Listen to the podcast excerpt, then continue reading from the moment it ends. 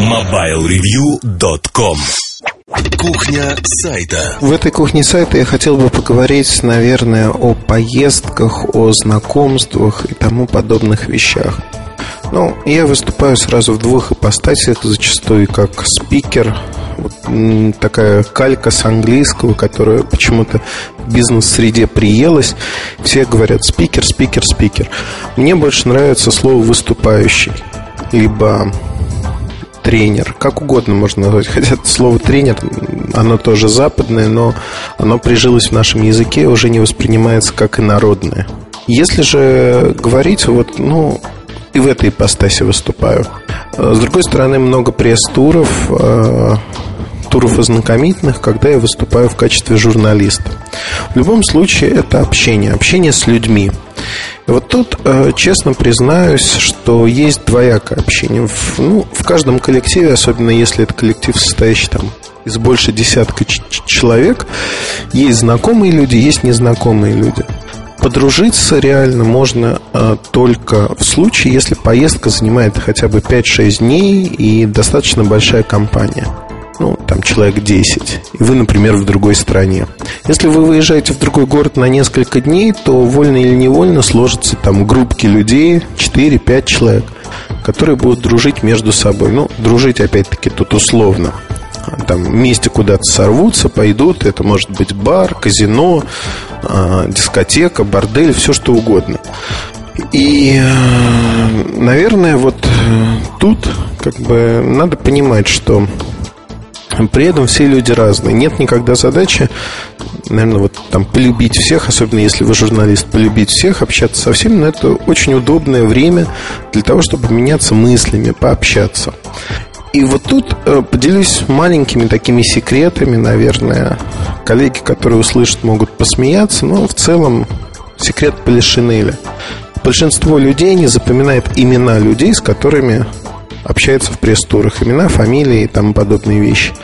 А с чем это связано? Ну вот, например, мы едем в Нью-Йорк, с нами едет молодая девочка, которую мы видим впервые.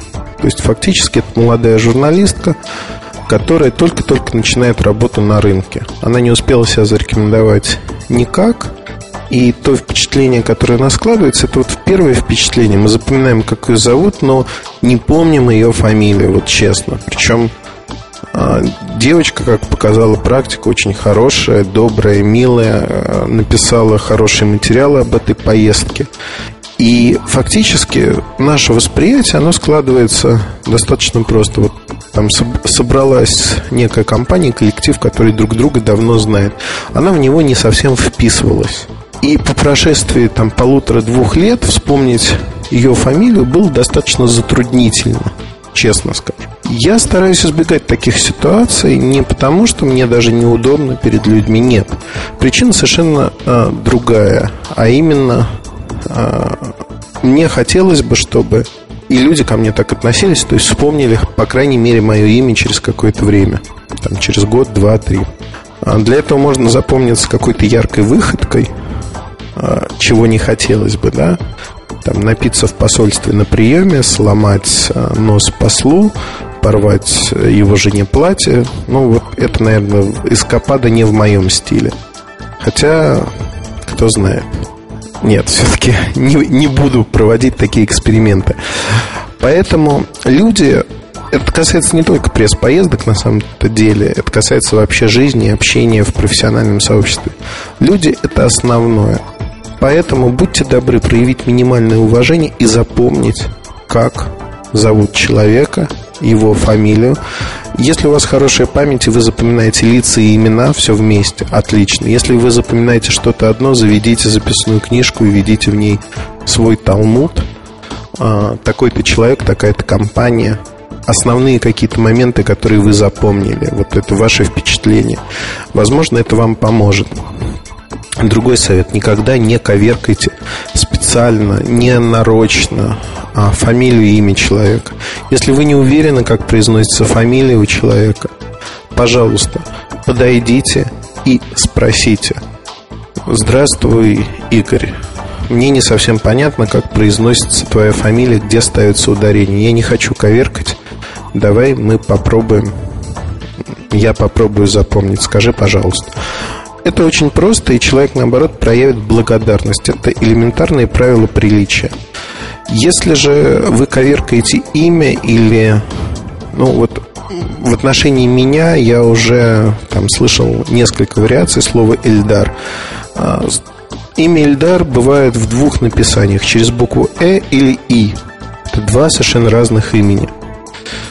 И когда ко мне обращаются через букву И, я спокойно реагирую, бывает, как слышится, так и пишется. Или у кого-то какие-то там свои мысли. Но это показывает, что, в общем-то, человеку я не интересен, а интересно от меня что-то получить, такой потребительский подход. А поэтому ну, отношение к таким письмам уже другое. На слух имена звучат одинаково, поэтому исковеркать их достаточно сложно. Другое дело фамилия. А, фамилию коверкали у меня, хотя вот простор для коверкания тут, наверное, не ограниченный. В моем случае фамилию коверкали небольшое число раз, там раз пять или шесть, вот так в, в разных изданиях. А, один раз а, перепутали имя и фамилию, там на бизнес FM эм меня назвали Андреем Муртазиным по аналогии с, с моим тезкой, э, который выступает на телевидении. По-моему, на Первом канале. Но это случается, то есть это оговорка. А, вот специально коверкать фамилию, какой бы смешной она ни была, даже между собой там, ну, не стоит. Это не то, это как-то по-детски. Это не то, чем можно гордиться. Вот честное слово. Есть а, другие моменты, а именно, когда вольно или невольно, э, э, начиная общаться с людьми, вы понимаете, что вот ускользает у вас все время имя. В одной из недавних э, поездок у нас было целых четыре Евгения. Четыре Евгения, и когда ты знакомишься, в общем-то, знакомство происходит примерно так. Привет, меня зовут Эльдар. Привет, я Женя там, отличить э, четырех Евгениев между собой э, внешне очень легко. По фамилиям сложнее было бы, если бы у нас не было двух выступающих Евгениев, фамилии которых они во время презентации сказали, и потом они запомнились, и фамилии необычные достаточно. А вот для двух других Евгениев, ну, вот честно скажу, не запомнил фамилию сразу. У одного Жени я честно спросил, как бы, Жень, не помню фамилию, вот, запамятовал. Можно?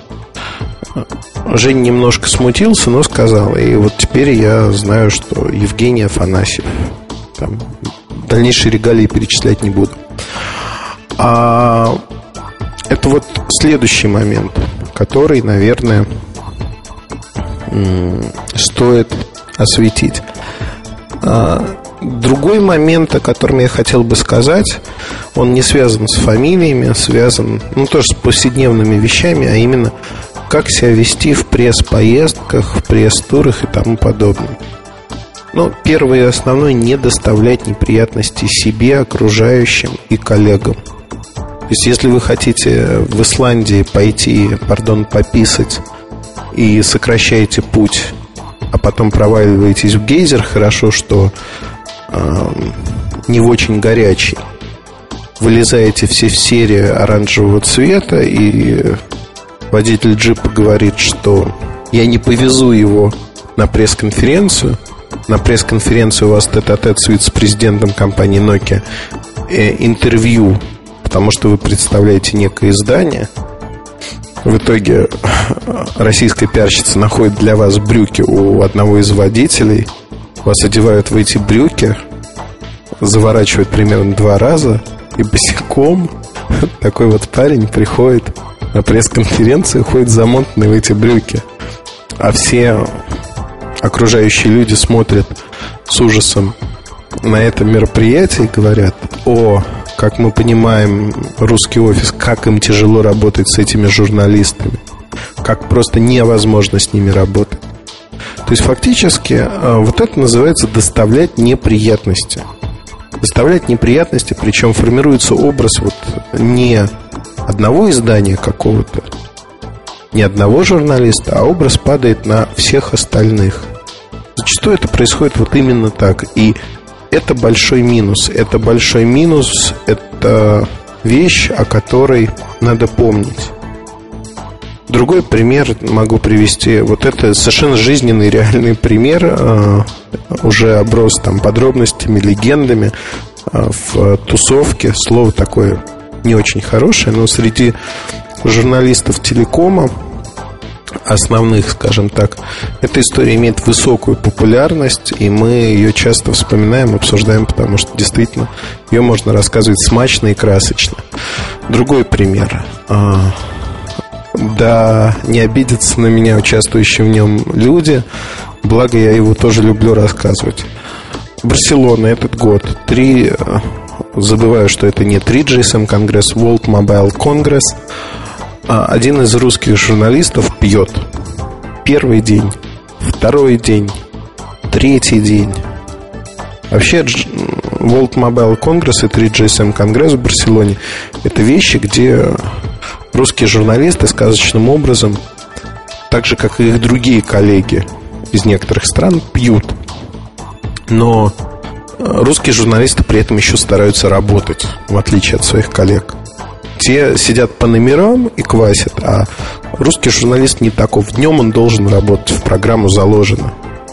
И вот э, не твердые или твердые походки, выписывающие кренделя по выставочному комплексу и задающие вопросы пьяный человек, это что-то. Э, к вечеру, когда уже идут некие мероприятия больше развлекательного характера, такой человек вываливается в такое мероприятие – и в лучшем случае засыпает. Вот. А в этом году у нас был такой человек, и он заснул а, на стеклянных перегородке, заснул в позиции распятого человека, то есть завалив руки за эту перегородку, скрючив ноги и опустив буйную голову на грудь. А, реально все воспринимали это как аттракцион, все 200 человек. А в тот вечер с ним сфотографировались, по-моему, все. То есть просто вот как манекен использовали. Подходили и фотографировались. Нам было как-то неудобно, мы отгоняли этих людей. Но они все прибывали и прибывали. Там два года, двумя годами ранее там была другая ситуация. Совершенно нетрезвый человек одной из центральных деловых газет а, пришел брать интервью у вице-президента компании Моторола который чуть-чуть понимает по-русски. И э, то есть все интервью 30 минут он взял, при этом он не вязал лыка, он задавал вопросы, но он явно не понимал вообще ничего. То есть в глазах была написана тоска полная, вот тоска, там, зов к природе, я не знаю что. А, и после этого мне очень понравилась фраза этого топ-менеджера, которую он сказал. Уже попрощавшись с журналистом, сказал там в своем кругу, он сказал, знаете, самое страшное не в том, что человек в таком состоянии, а в том, что он еще что-то напишет после этого. Вот, наверное, вот такие вещи, они недопустимы, недопустимы во всех ипостасях. И, честно скажу, ну, я, в общем-то, не дурак выпить погулять, там посидеть в баре, ресторане, кабаке, где угодно. Но при этом есть не, несколько правил, мало кто может сказать, но один случай только был за всю историю, когда крайне небольшое число людей могло видеть меня э, выпивши, скажем так. Это было два года назад. Ну, уточнять подробности не буду, просто встретил человека неожиданно, с которым э, никогда не виделся особо. Выяснилось, что мы давно-давно-давно вместе служили в одном фактически даже помещении с разницей там в три года. То есть много чего в прошлом было, и э, мы расчувствовались, конец года, ну и так далее и тому подобное. Но в целом э, недопустимо поведение, опять-таки, расслабиться можно в своей компании, среди своих друзей. Журналист остается журналистом всегда. И если говорить о возможностях погулять там с представителями какой-то компании, ребят, очень вас прошу, не пытайтесь кого-то перепить, споить и выудить какую-то информацию. Это самый плохой путь, который только может быть на свете. Вот хуже пути быть просто не может. Это действительно самый плохой путь. Неуважение можно проявить э, очень большим числом способов. Для опытных журналистов это от там, упоминания в заметке в каком-то ключе не таком до там, неявки просто на пресс-конференцию. На мой взгляд, э, тут надо понимать, что с другой стороны, многие не приходят на пресс-конференции просто потому, что не успевают банально. Так тоже бывает. И вот тут надо адекватно все оценивать, адекватно смотреть на то, что происходит. На мой взгляд, в целом можно говорить о том, что а, общение между журналистами и компаниями, оно достаточно спокойно происходит. Каждый выполняет свою работу. Не надо смотреть при этом, вот часто очень слышится со стороны компании непонимание. Вот гад такой там сделал тот и тот. Каждый выполняет свою работу. Кто-то хорошо, кто-то плохо. Но крайне небольшое число журналистов действительно делает гадкие вещи. Гадкие вещи, которые не нравятся никому. Там перевирает слова, ищет какие-то жареные факты и прочее. Все заинтересованы в том, чтобы делать свою работу хорошо и не бояться там вытащить на свет Божий какие-то негативные факты. Но это не значит, что журналист там испытывает потреб... потребность копаться в грязном белье, вывешивать его. Есть такие журналисты, есть даже вот целое направление такое желтенькое в журналистике. Но в целом большинство людей адекватны. И предложи вы им пути для там ну, если не сотрудничество, по крайней мере, для диалога.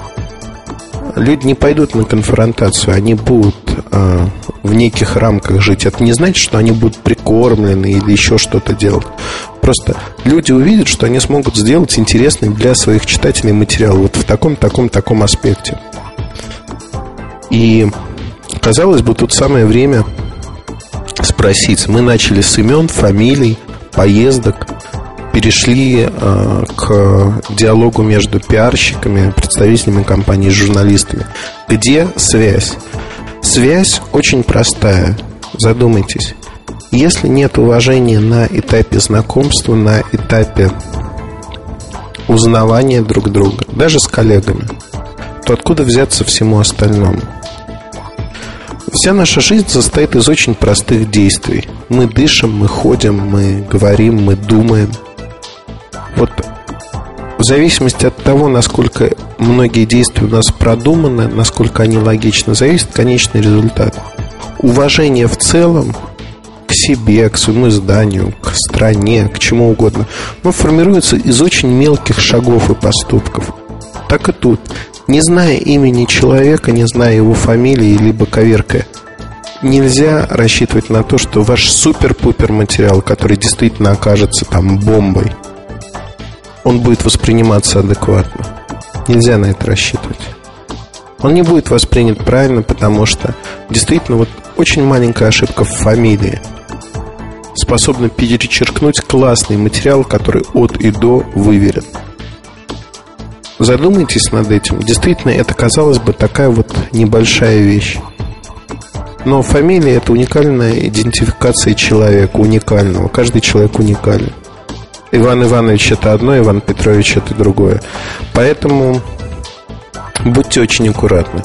Другой момент, к которому я всегда призываю, это транскрипции западных имен и фамилий. Существует устоявшаяся практика. Пожалуйста, используйте ее в своей работе.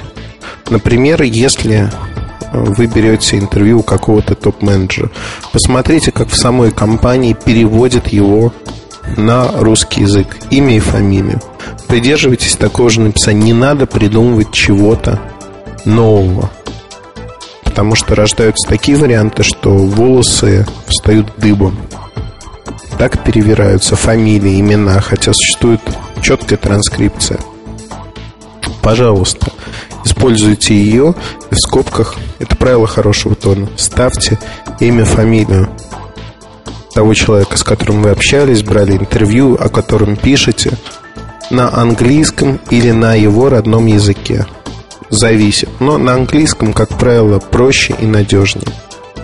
Опять-таки ничего не надо выдумывать, берете там, где есть. Вот такие короткие правила, я надеюсь, что они вам помогут. И в первую очередь не ищите в других людях там источник информации. Пытайтесь с ними общаться, общаться на равных, общаться о разных вещах. Быть я не думаю, что вам понравится вот как личности, что из вас пытаются выдать какую-то информацию, либо что-то подобное. Не вызывает никаких теплых чувств, поверьте. Э, новые темы вы можете предлагать для раздела «Кухня сайта» на нашем форуме, где всегда мы рады вас видеть и ждем. До новых встреч!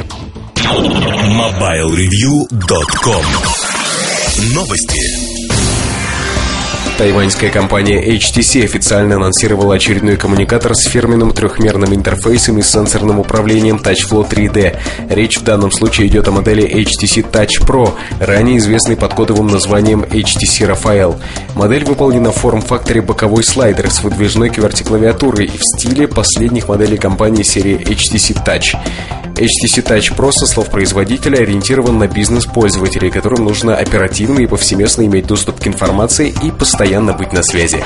Компания Microsoft представила превью-версию Sideshow для Windows Mobile. Напомним, технологии Sideshow уже используются в ноутбуках на основе Windows и обеспечивают пользователю доступ к различной информации без необходимости включать компьютер, например, электронной почте, просмотру изображений и так далее. Версия Sideshow for Windows Mobile Developer Preview 001 совместима с операционными системами Windows Mobile 5 и 6.